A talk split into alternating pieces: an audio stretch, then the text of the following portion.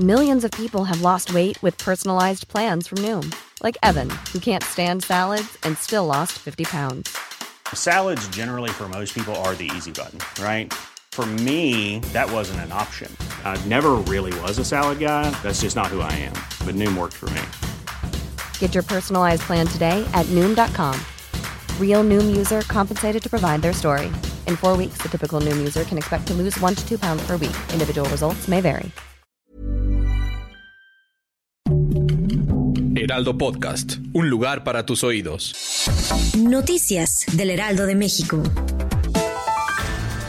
La canciller de México, Alicia Bárcena, ofreció este viernes apoyo al secretario de Estado de Estados Unidos, Anthony Blinken, con el objetivo de frenar la llegada de inmigrantes a la frontera. Las delegaciones de ambos países retomaron conversaciones en Washington debido a que se registró un número récord de indocumentados.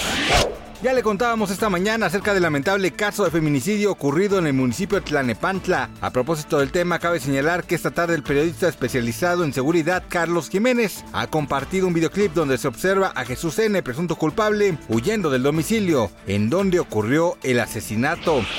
¿Sabía que un día como hoy, pero de 1809, nació en Boston, Estados Unidos, el escritor Edgar Allan Poe, quien además de ser reconocido a nivel mundial por impulsar la creación de relatos cortos, novelas góticas y cuentos de terror, logró influenciar el trabajo de otros escritores como Baudelaire, Kafka, Lovecraft, Jorge Luis Borges y Julio Cortázar, entre otros.